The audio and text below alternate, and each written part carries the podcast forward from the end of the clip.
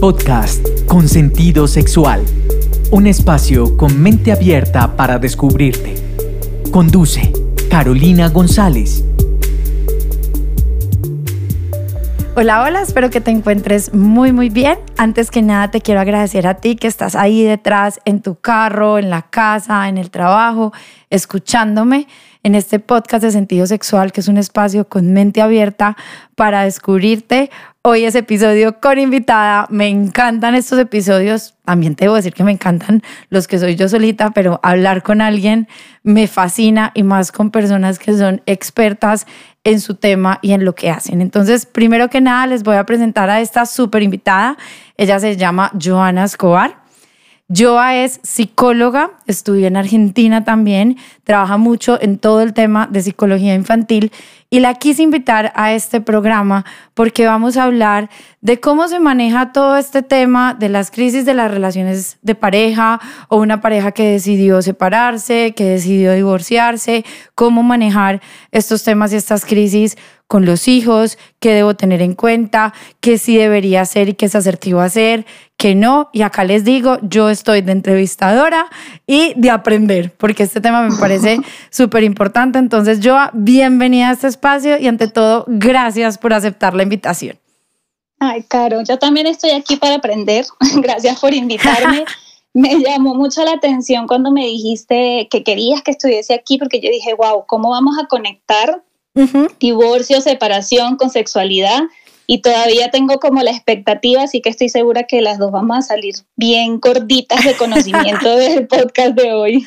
Totalmente, porque justamente fíjate que eso es lo que me encanta a mí de mi podcast y me encanta la sexualidad, porque generalmente lo he dicho en varios programas, solemos asociar sexualidad con sexo, entonces cuando decimos vamos a hablar de sexualidad, hijos, divorcio, pareja, ¿qué rayos tiene que ver eso? ¿Cómo se pega eso? Y realmente tiene todo que ver porque pues sexualidad son relaciones interpersonales, relaciones de familia, relaciones de pareja, cómo vivir una relación de pareja sana y así todo vivir una relación de familia sana cómo hacer que las crisis de la relación de pareja afecten lo menos posible a los hijos y cuáles son esas maneras sanas de manejar esas crisis o esas situaciones que se pueden llegar a presentar que no estamos exentos necesariamente. Entonces, me encanta eso, me encanta la expectativa, me encanta que digamos cómo lo vamos a hacer porque yo sé que va a salir eh, súper, súper bien.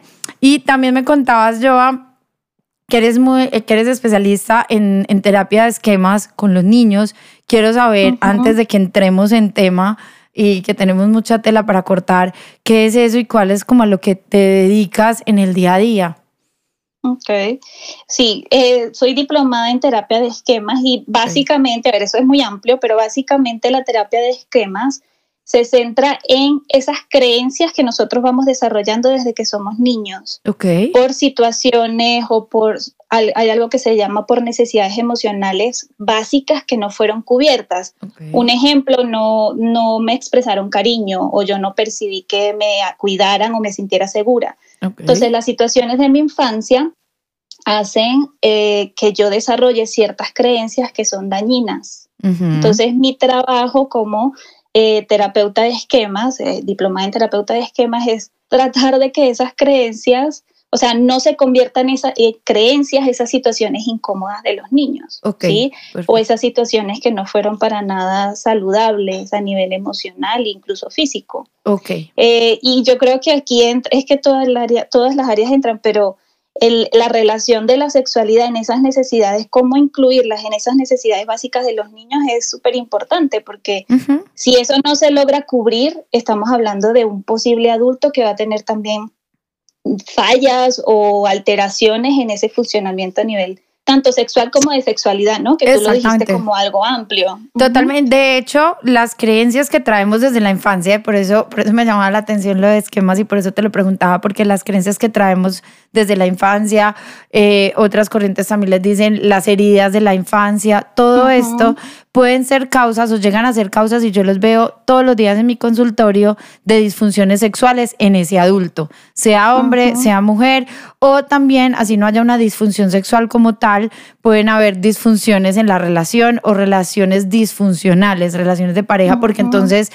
se busca llenar esos vacíos o desde, esa, desde esas carencias, entonces no se hacen relaciones tan sanas, llamémoslo así. Entonces, me encanta ese tema justamente porque es como, como lo que podemos cargar en nuestra maleta de la infancia puede hacer que no vivamos en, en como adultos una sexualidad disfrutable.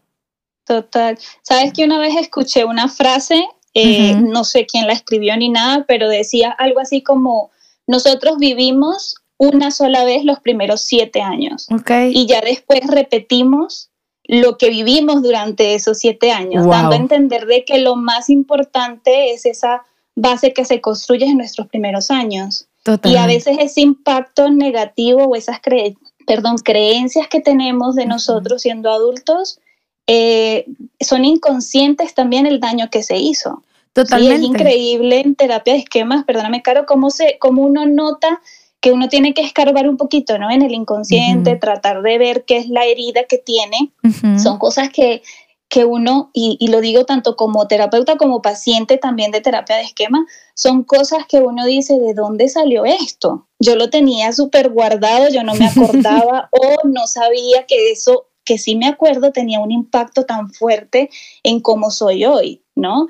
Y eso me llama mucho la atención también.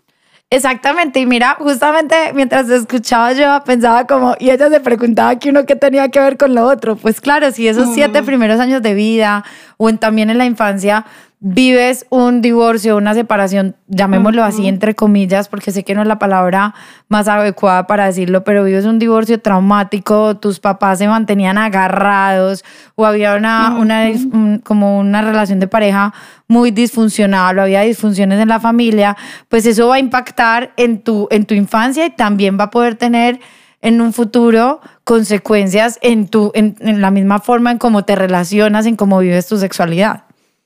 Total. Entonces, hay que saber como adultos que no estamos exentos de crisis, de problemas en la relación de pareja, no estamos exentos de pasar por una separación o por un divorcio, y no hay una manera única o entre comillas correcta de hacerlo. Sin embargo, ahí me corriges, Joa, sí considero que hay maneras sanas y más asertivas de, de atravesar, de, de traspasar y de caminar estas crisis y estos procesos.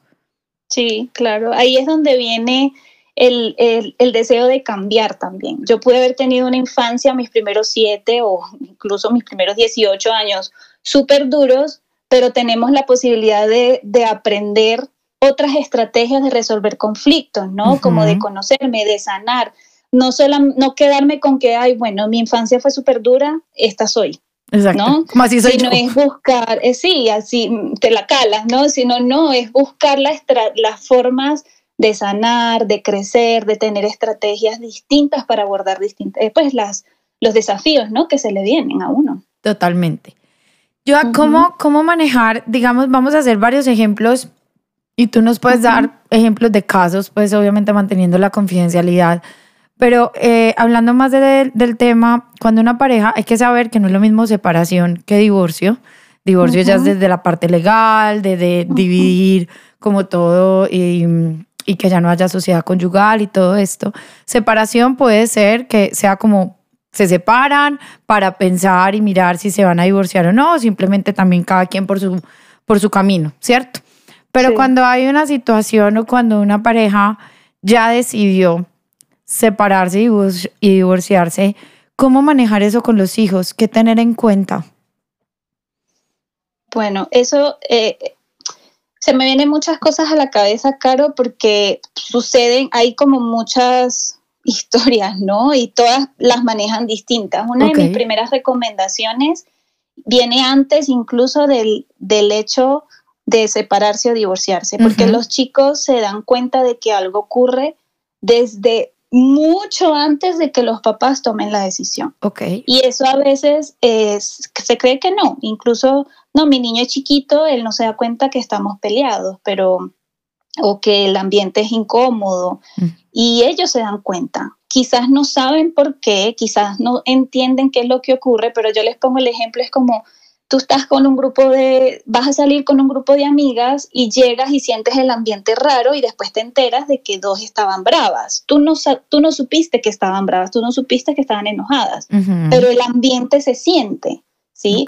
Entonces, eso también ocurre en, en los hogares. Por más que yo disimule que no tengo problemas con mi pareja, ellos van a sentir eso. Ellos van a darse cuenta que algo no está bien. Y por, lo general, que es lo esperable, ¿no? Que tengan esa confianza con los papás, les pregunten, eh, ¿qué pasa? ¿Estás brava con papá? ¿Estás enojado con mamá? Y una de las primeras recomendaciones es decirles la verdad, porque a veces le decimos, no, no, no pasa nada, todo está bien, pero ellos dicen, ¿cómo, cómo que todo está bien si yo siento que no está bien? Y empieza a haber como una incongruencia que no, que no van a entender.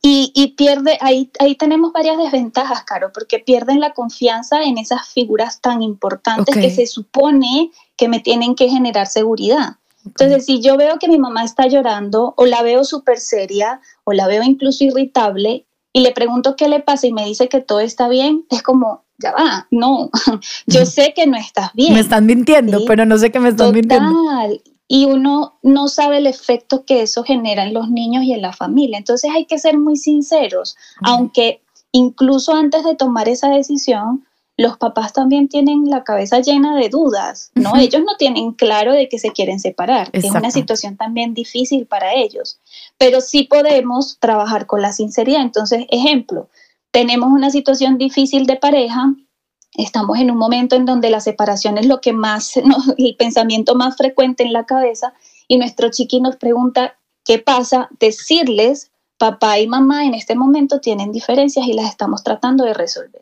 Exacto. Yo no estoy diciendo cuáles son las diferencias, yo no estoy colocando un tema específico, no le estoy mintiendo, que es lo más importante, y el niño va a quedar, no va a quedar tranquilo, pero la ansiedad va a ser menor porque me están diciendo la verdad, no me están diciendo que todo está bien.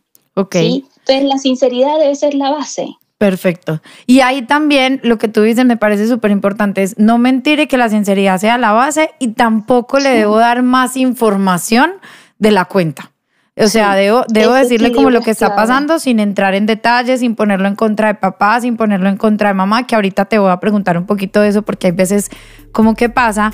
Y con esto de la sinceridad, Joa, nos vamos a ir a una pequeña pausa, pero cuando regresemos retomamos desde ahí porque esto está súper interesante. Y mija, no nos va a dar el tiempo para todo, pero vamos a aprovechar. Entonces ya volvemos.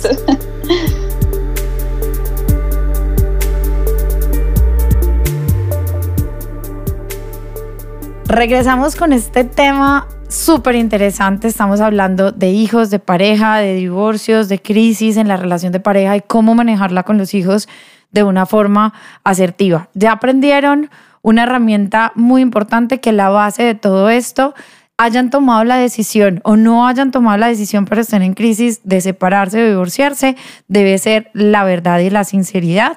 Tampoco darles más información de la cuenta. Sin embargo, estaba pensando ahorita, Joa, y me encantaría hacerte esta pregunta. Vamos a estar devolviéndonos entre antes de tomar la decisión y cuando se tomó la decisión. Pero te quería preguntar, una pareja que ya llegó a la decisión, porque digamos yo como sexóloga y terapeuta de pareja lo veo, no es una decisión y yo lo recomiendo así, la decisión de separarse o de divorciarse no es una decisión que se deba tomar a la ligera, que, se, que deba ser una decisión impulsiva, debe ser una decisión consciente, debe ser una, una decisión, pues uno de los dos la puede decidir, pero sí es importante que sea como en conjunto y que cuando hay hijos de por medio, pues qué bueno que se pueda tomar esta decisión de una forma sana y ejecutarla de una forma sana para que para los hijos no sea algo como tan traumático. La pregunta que te quería hacer yo es, ya una pareja decidió separarse o divorciarse. ¿Cómo comunicarle a los hijos esto? Qué tener en cuenta y qué hacer para no meter la pata, porque ya es una situación que puede ser demasiado compleja, demasiado difícil emocionalmente, que imagínate ese papá, esa mamá pasando por este tema individual y de pareja, y, y puede, me metería ahí, creo yo, como la culpa de cómo no les hacemos daño, cómo no todo esto, cómo manejamos esa situación, ¿Qué le, qué le, cómo les deberíamos decir. Ok. Eh, una cosa importante, Caro, daño va a haber. Okay. Sí, esta no va a ser una, nunca la separación, el divorcio o cualquier cambio en la familia eh, mm, no va a generar una, una incomodidad porque los cambios igual duelen mucho y sobre todo cuando son de figuras tan importantes, ¿no? Entonces, sí es buscar el menor impacto mm, de, a raíz de esta decisión que se tomó. ¿no? Pero sí tener en cuenta como eso, porque a veces llegan a consulta como no quiero que le afecte, no, esto le va a afectar, son sus papás, ¿no? Y frente a esa decisión, manteniéndome con la base de, de ser honestos, de ser sinceros, hay unos escenarios que son ideales. ¿Cuál es el escenario ideal? que primero se le explique al niño que, que papá y mamá, eh, posiblemente si el niño pregunte, estamos pensando, porque hay niños que son muy, muy, muy atentos y dicen, te vas a separar de papá, te vas a separar de mamá. Y ahí hay que decirles, hijo, lo estamos pensando, pero tú vas a saber el primer, tú vas a ser el primero en saber. Ok. Y digamos que eso se logró hacer, se le dijo eso, ya nos sentamos y el escenario ideal es que sean los dos papás. ¿no? Papá y mamá que se sienten con él o con los niños y les expliquen eh, de una forma clara, que ahorita les doy un ejemplo, cómo se le podemos decir. Sabemos que no siempre esto es posible, porque a veces cuando sentamos a papá y a mamá para que hablen con los niños, pues ahí hay una gran cantidad de emociones que nublan la razón, entonces se puede generar una discusión, se puede generar un, un ambiente también denso en donde la culpa y eh, pues va a estar ahí muy presente. Entonces, si vemos que no podemos estar los dos para decirle a los niños, entonces sí es buscar em, ambientes distintos donde los papás por su lado puedan hablar con los niños. Ok. Una eh, pregunta, yo, que se me ocurre ahí, si son dos hijos, no es uno, si son dos, ¿se les hace al tiempo? ¿Se toman por separado? ¿Depende de la edad? ¿Qué hacemos ahí? Sí, depende de varios factores. No es negativo si es si se hace juntos. Okay. Pero también hay niños que tienen dos años y el hermanito tiene doce. Entonces es como que no lo va a entender muy bien el de dos. Okay. Entonces sí hay como escenario, como, como familias o contextos muy puntuales en donde puede variar. Lo, lo, importante aquí es papá y mamá conocen a sus hijos. Entonces, que ellos logren en medio de ese dolor que por más de que ellos sean los que están tomando la decisión, ellos también están sufriendo, en medio de ese dolor que tiene papá y mamá, traten de identificar qué es mejor.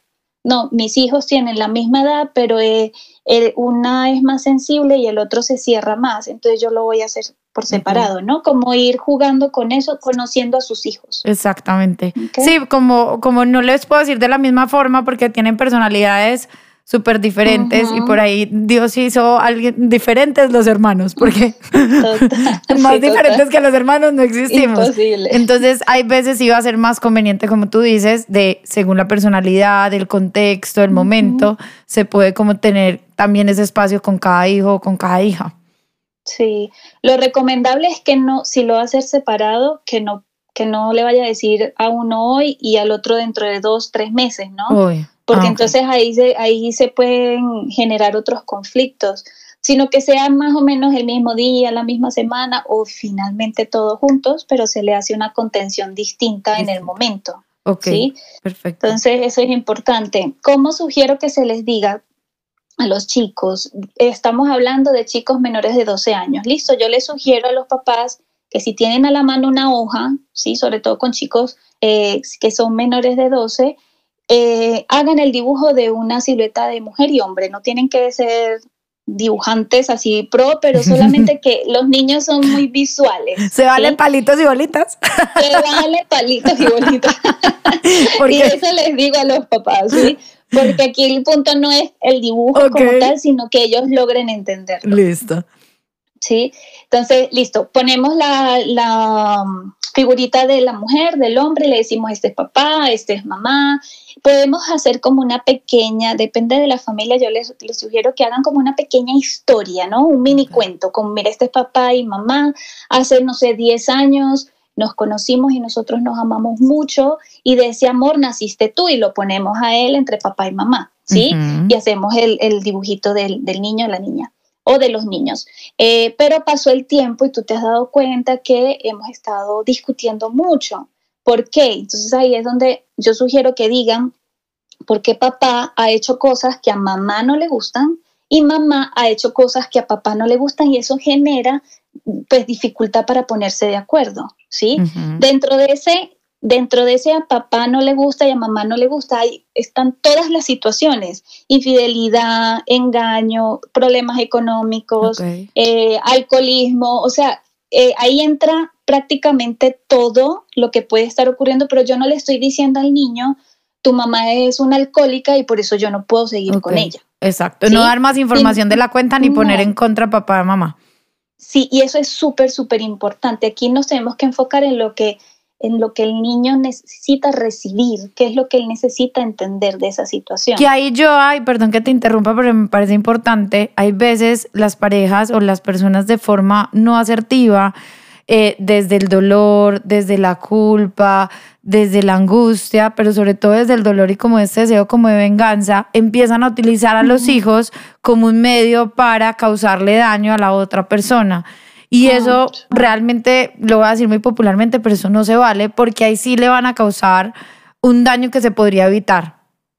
el otro daño no se puede evitar, pero y, va a mover, va a doler, pero la forma en cómo la hagas, también porque es que es su papá, es su mamá, entonces hay, hay temas que, que los niños no tienen por qué saber desde que se maneje la verdad, pero sin entrar en detalles. Sí, Ahora, va a haber niños caros que lo van a preguntar. Ok, y si lo preguntan, ¿qué hacemos ahí? ahí sí nos toca decir la verdad. O sea, eh, papá, es porque mamá tiene un amigo que lo vi besándose, que es, ¿no? Cualquier cosa. Ok. Sí, hijo, esa es una de las razones. Ok, como una de las. ok, muy bien. Sí, sí, es una de las razones. Porque pues es que sabemos también bueno, ahí también tú me ganas en eso, digamos, en ese conocimiento, pero detrás de una infidelidad también hay una gran historia, ¿no? Que pueden ser muchas razones. Entonces, yo tampoco puedo decir como sí, fue por eso, pero no, no hay un eso único, ¿no? Hay muchas cosas alrededor. Okay. Entonces, sí podemos ser sinceros, eh, pero ahí, ahí la clave es no hablar mal del otro. Yo puedo decir, sí, a mí me duele. Tengo una familia en donde ellos se separaron y, la mamá se queda con los chicos y entonces los chicos le preguntan a la mamá si quiere al papá todavía y ella le dice que sí y, encuentran a la mamá a veces llorando porque extrañan al papá y la mamá es abierta, ¿no? Y les dice, estoy llorando, estoy triste porque extraño a papá. Cuando le preguntan al papá, pues papá dice, eh, yo no, no quiero volver a casa, ¿sí? Yo no quiero estar con mamá, que el papá también ha sido como muy claro que es con mamá. Entonces ahí se genera una dificultad porque los niños lo interpretan como papá es malo porque ya no quiere a mamá y yo veo a mamá llorando. Entonces ahí es importante explicarle a los niños, ya va, yo quiero a papá todavía eh, y, y, quizás lo vaya a querer por mucho tiempo, además de que es el papá de ustedes, todo lo que se le puede decir ahí, pero también entendemos de que, de que papá quizás no me quiere de la misma forma como novia o no nos queremos como esposos, nos queremos porque gracias a la relación que tuvimos los tenemos a, ustedes, ¿no? Es como ayudarles a ir cambiando ese concepto tanto de familia como de amor. Exactamente, y separarlos. Pues separar como la familia, la pareja, dejar eso claro. Sí, total. Es difícil porque lo más digamos, lo más automático es, es echarle la culpa al otro, responsabilizar al otro, ¿no? Se necesita mucha madurez. Por mi dolor. sí. Solo, claro, también es que las emociones son súper fuertes, ¿no? Y son protectores. O sea, el, el culpar al otro es una protección para no darme cuenta de qué hice yo para que esto se dañara. Entonces es un protector.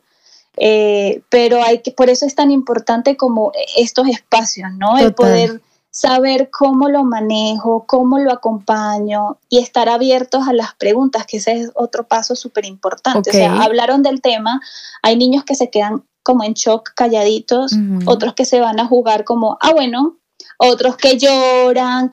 Entonces es decirle a todos esos chicos con sus distintos temperamentos, aquí estoy cuando quieras hablar conmigo. Okay. Aquí estoy cuando quieras hacer una pregunta. ¿Sí? Esa apertura hace que poco a poco ellos vayan también preguntando más y, se sientan seguros a hablarlo. Yo ahí también me imagino que es fundamental, porque lo manejamos mucho en educación sexual infantil y todo esto, pues validar sus emociones, que se vale que lloren o que pues como como no, no decirles, no, no llores o no tienes por qué llorar, no, pues está doliendo, es algo que duele, entonces también es un momento que son muchas emociones, y, que como adultos pues tenemos la responsabilidad de modular esas y visibilizar y reflejar esas emociones también en los niños y acompañar en ese momento. Antes de ir a otra pauta, yo quiero a otra pausa, eh, que, que hay mucha tela para cortar, Pero quiero que volvamos al dibujo. Entonces hicimos un dibujo, palitos y bolitas, mamá, papá, contamos la historia, cómo se conocieron papá y mamá, dibujamos en la mitad al hijo o a los hijos. Y, ahí somos sinceros. ¿Y después qué sigue? Exacto. Listo, dije, mi papá, eh, papá hizo cosas que a mí no me gustaron, yo hice cosas que a papá no le gustaron y por esa razón decidimos vivir en casas separadas. Entonces hacemos el dibujito de casitas separadas a los lados. ¿sí? Eh, esos, eh, papá va a vivir en esta casita o, o, todavía no sabemos dónde papá va a vivir, pero él va a vivir en otra casa, nosotros nos vamos a quedar aquí, dependiendo de lo que hayan el, acuerdo que hayan llegado, sí. Eh, y tú vas a estar conmigo, pero aquí vienen dos cosas importantes. Primero, después de darles esa explicación, decirles, tú no es tu culpa nada de esto, esto tiene que ver con papá y con mamá, con, con, lo, con la forma como nosotros resolvimos los conflictos. Porque, porque es importante quitarles la culpa y es porque a veces eh, en los ambientes en donde ya eh, es muy difícil la convivencia, los papás a veces pueden discutir por cosas que, están relacionadas con los niños. Algo simple como dejó la maleta en la sala, entonces mamá se enoja y papá se enoja porque mamá se enojó y ahí, bueno, viene la tercera guerra mundial. Los niños dicen, fue por mi culpa, fue porque dejé la maleta en la sala. Entonces sí es como de forma muy constante es quedar, darles la información de que esto no tiene que ver con ellos. Okay ellos no son los culpables de esta decisión, ¿sí? Entonces, después de hacer ese dibujo, eso es importante poderles aclarar y en segundo lugar decirles, eh, somos una familia, pero no somos la familia que lo que nosotros llamamos nuclear, que vive papá, mamá, hijos, sino que somos otro tipo de familia. Nuestra familia se transformó, porque muchos niños experimentan, tienen como una sensación de me quedé sin familia, ¿sí? O sea, ¿dónde está lo que yo tenía? Y esa sensación eh, es, muy perturbadora, ¿no? Para los niños y para cualquiera que lo vaya a experimentar. Entonces, esos dos aspectos, nuestra familia se transformó, tú vas a tener dos casas, em, o vas a ir a casa de papá y vas a venir a la mía. Eh, papá siempre y mamá, papá y mamá siempre te van a amar, más allá de que papá y mamá ya vivan distintos o bueno, surjan otras situaciones, ¿no? Pero esos dos aspectos súper importantes tenerlos en cuenta y después del dibujo abrirnos a sus preguntas. Perfecto. ¿Sí? Y respetar también si no tienen preguntas o si, como decías ahora, si se van a jugar. Sí, sí, hay que respetarlos, pero no hay que, pero hay que estar pendientes. Exactamente. Listo, estar ahí como pendientes. Perfecto. Sí. Ya vamos a ir a una pequeña pausa. Ya regresamos para el último bloque y mirar cómo, cómo vamos cerrando para que todo lo que queremos que los que nos estén escuchando eh, pues sepan qué hacer, qué no hacer, pero yo creo que van aprendiendo muy muy bien. Ya volvemos. Para comunicarte con Carolina González, puedes hacerlo al correo electrónico carogonza.sentidosexual.com, en el WhatsApp 350-333-9045, en las redes sociales, Instagram, sentido-sexual, Facebook, sentido sexual, y en el sitio web www.sentidosexual.com. Retomamos con este tema que estamos hablando, pareja, familia, hijos, cómo manejar ciertas situaciones. Nos estamos centrando sobre todo cuando ya se decidió o se llegó al punto en que una pareja decide uno de los dos decide separarse, divorciarse, cómo van a manejar esto, cuál es como la forma más asertiva y qué tener en cuenta. Para ir terminando yo, pero todavía tenemos muchas cosas que decir, hay algo que quería comentar ahora y es Tú decías justamente que muchos papás te dicen como no le quiero causar daño a mi hijo o a mi hija y que inevitablemente pues va a haber un daño, pero sí puedo tener un daño más controlado o que sea menos, digamos, grave o severo de la forma como yo lo estoy manejando. Algo que yo me topo mucho en consulta, ya sea en pareja o individual, es que mm, me ha pasado tanto con hombres como mujeres que dicen es que yo no quiero seguir en la relación de pareja o les pregunto qué los mantiene ahí y la respuesta es mi hijo, mis hijos o los hijos. Esta es también mi postura profesional y personal. Puede que otros profesionales difieran y, y tú me dirás cuál es como tu postura desde la parte como infantil.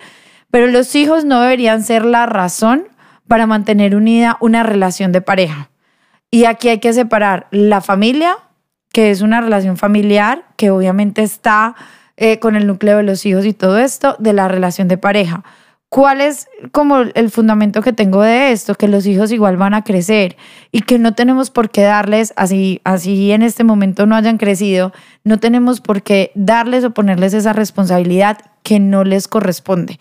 La responsabilidad de mantener unida una relación de pareja que no les corresponde, porque entonces ahí podemos fomentar más temas como la culpa, de, de es que ellos se mantuvieron juntos por mi culpa, o se separaron por mi culpa, o todo esto. Entonces ahí yo muchas veces lo que les digo a los pacientes, más desde las preguntas y desde llevar esta reflexión es, si tu hijo Imagínate a tu hijo de 20 años, de 25 años, de 30 años, te dice, papá, estoy en una relación de pareja que no quiero estar, donde no soy feliz, donde ya las cosas se acabaron y estoy ahí por los hijos, ¿qué te diría tu hijo? ¿Y qué le dirías tú a tu hijo? Entonces, esa es como la postura, sé que es más complejo de la cuenta, y que también habría que hacer muchas cosas como lo que estamos manejando acá para hacerlo de una forma como más asertiva. ¿O qué opinas al respecto, Joa? Sí, no, claro, coincido en que no es la solución, sí, al problema que estamos de convivencia, ¿no? Algo que es súper importante es que eh, nosotros aprendemos por imitación. Los niños aprenden por imitación. Entonces, no es solamente mantener una familia para que los niños no sientan que no tienen una familia, sino, listo, nos quedamos juntos aunque no nos la llevamos bien o ya no nos amamos, en fin. Eh, pero qué pasa dentro de casa y qué le estoy enseñando a mi hijo dentro de casa. Con eso pongo algunos ejemplos. ¿Cómo resuelvo conflictos? Si estoy dentro de un espacio que no me agrada, que no me siento bien, eh, de seguro los conflictos van a, van a estar cargados, ¿no? y no voy a saber cómo manejarlo. Eso es lo que está aprendiendo mi hijo de cómo manejar los conflictos. Totalmente. Cómo son las demostraciones de cariño de una pareja. Sí, porque pues, si yo estoy, si yo no estoy contenta, o hay familias incluso que deciden separarse, pero vivir en el mismo hogar, ¿no? Para estar cerca de los niños. Pero ¿qué le estás enseñando ahí a tu hijo, no? Eh, ¿Cómo son esas manifestaciones de cariño? Sí, a pesar, porque es que ahí surgen muchas cosas. Si a pesar de estar separados, digamos, en culturas muy machistas, la expareja sigue estando atenta de la ropa, de la comida, eh, y entra papá con una pareja nueva y mamá se queda callada. O sea, esa, ese tipo de situaciones eh, generan un impacto incluso mayor y más dañino en los niños que el simplemente se separaron y bueno, vienen otros retos que también son difíciles, pero, pero se pueden manejar. Yo desde, desde un punto más psicológico considero que a veces, a veces, no siempre, cuando colocamos em, como expresión, como motivo de no separarme de mis hijos, hay algo más a fondo, Caro. Totalmente. Sí, hay un miedo, hay, hay, no sé, yo creo un como la base, pero miedo a quedarme solo, miedo a no poder mantenerme económicamente, miedo a ser reemplazable, ¿no? Porque pues si dejo a que él se vaya, eh, se va a buscar otra y yo. Entonces ahí hay como muchos eh, posibles motivos o causas para que yo diga, es más seguro quedarme con mis hijos. Y sí están pensando en los hijos, pero no podemos, jamás y nunca podemos desligar las necesidades de mis hijos a nivel emocional y las mías, porque si yo no estoy bien, ellos no van a estar bien. Eso es algo que necesitamos recordar. Ok, total. Yo, aquí voy a hacer varias cosas porque justamente se nos acabó el tiempo, pero te quiero, como dicen ahí, así como comprometer eh, a que hagamos otro programa y hablemos de un tema que lo hablamos tras micrófonos o fuera del aire y es justamente en otras situaciones de pareja eh, qué pasa si tenemos sexo delante de los hijos o si nos pillan teniendo sexo, cómo hacer, pero ese tema me parece tan bueno y tan importante que te voy a proponer que hagamos un programa solo de esas situaciones de pareja y cómo manejarlas con los hijos. ¿Te parece bien? ¿Aceptas la invitación? Apuntadísima. Perfectamente. Entonces, próximamente en otros programas hablaremos de eso. Y quiero cerrar este tema porque también quiero visibilizar que estas parejas que están pasando por estas decisiones y estas familias justamente no están solos. Entonces, que pueden tener esta parte de consultar, ya sea que pueden ir a una, a una, por ejemplo, a unas citas de pareja o una terapia de pareja. Yo desde la sexología lo manejo una parte y es, vengan, quieren que les ayude a bien seguir la relación o a bien morir la relación la relación de pareja para que puedan continuar esa relación de familia porque no van a dejar de ser papás de esos hijos en ese caso. Pero también pueden llegar según la personalidad, todo esto y no se las tienen que saber todas como papás y como mamás de, ok, estoy viviendo esta situación, no tengo por qué pasarlo solo, sola y poder buscar profesionales como tú que puedan apoyar, mm, dar guías, eh, asesorar, justamente teniendo en cuenta que todas las familias son diferentes y que no es como un copy-paste o un copiar y pegar, sino justamente pues hay que tener en cuenta un contexto, hay que tener en cuenta un entorno para poder como tomar decisiones y asesoría. Entonces, también me parece súper importante visibilizar que existen estos profesionales como tú que acompañan a que sea de una forma más sana, saludable y asertiva el transitar una decisión y el ejecutar una separación o un divorcio. Total, Caro, sí, nos hemos preparado para eso, ¿no? Todos los que están dentro de nuestro, o sea, tú, yo y colegas, para poder acompañar y estamos gustosos de poder hacerlo, sabiendo que es un proceso muy difícil. Sí, esto, es, esto no es fácil, ¿no? Tomar esas decisiones, en este caso puntuales, en todas las decisiones no son fáciles, pero no es fácil y estamos aquí para poder apoyar. Y si, y si se necesita otros profesionales, pues también tenemos esas redes, ¿no? Que, que, con las que nos podemos también pues, apoyarnos entre todos para ayudar a estas familias. Para hacer un manejo interdisciplinario. la oportunidad. Sí, un equipo multidisciplinario total. Yo, ¿cómo te encuentran justamente en redes? ¿Cómo pueden acceder a ti? ¿Tú ves a los papás primero? ¿Ves a los niños? ¿Cómo a grandes rasgos funciona? ¿Y cómo te contactan? Porque también pones mucho contenido valor que me encanta de tus redes que pueden ayudar a las personas que nos están escuchando. Sí, Carlos, gracias. Bueno, la primera, la primera sesión sí es con los papás, ¿sí? Como para conocer el contexto y ya dependiendo de eso, trabajo con los niños o solo con los papás o, como te decía hace un momento, los refiero con unas profesionales en el área también son psicólogas, terapeutas de esquemas, y ella ayuda a mantener, o sea, como esa reestructuración y ver si podemos seguir como o ya la mediación para poder llegar como a, un divorcio, una separación lo más tranquila que se pueda. Estoy en Instagram como psico, con P, psicoinfantil, subguión escobar. Ok. Psicoinfantil, subguión escobar. Eh, esa es la red que tengo en este momento que se mueve más. También tengo YouTube con el mismo nombre. Y bueno, súper abierta a las preguntas, dudas y con todas las ganas de poder apoyarlos en lo que necesiten. Yo, mil, mil gracias por la invitación. Me encantó el programa, cumplió como súper mis expectativas y bueno, quedamos comprometidas las dos para generar espacios para seguir hablando de este tema, de cómo manejar situaciones en pareja con los hijos de una forma sana y asertiva. Si tú no me sigues, te invito a que me sigas a arroba sentido guion al piso sexual, en mi página web www.sentidosexual.com y ahí en Facebook también como sentido sexual. La idea es que con invitadas como Joa y que en espacios de este podcast sigámosle poniendo a nuestra vida sentido sexual. Un abrazo y gracias por estar ahí porque tú eres la razón por la cual yo sigo haciendo estos episodios. Así que a disfrutar la vida, la sexualidad y el sexo se hicieron para disfrutarlas, no para sufrirlas. Podcast con sentido sexual. Un espacio con mente abierta para descubrirte. Conduce Carolina González.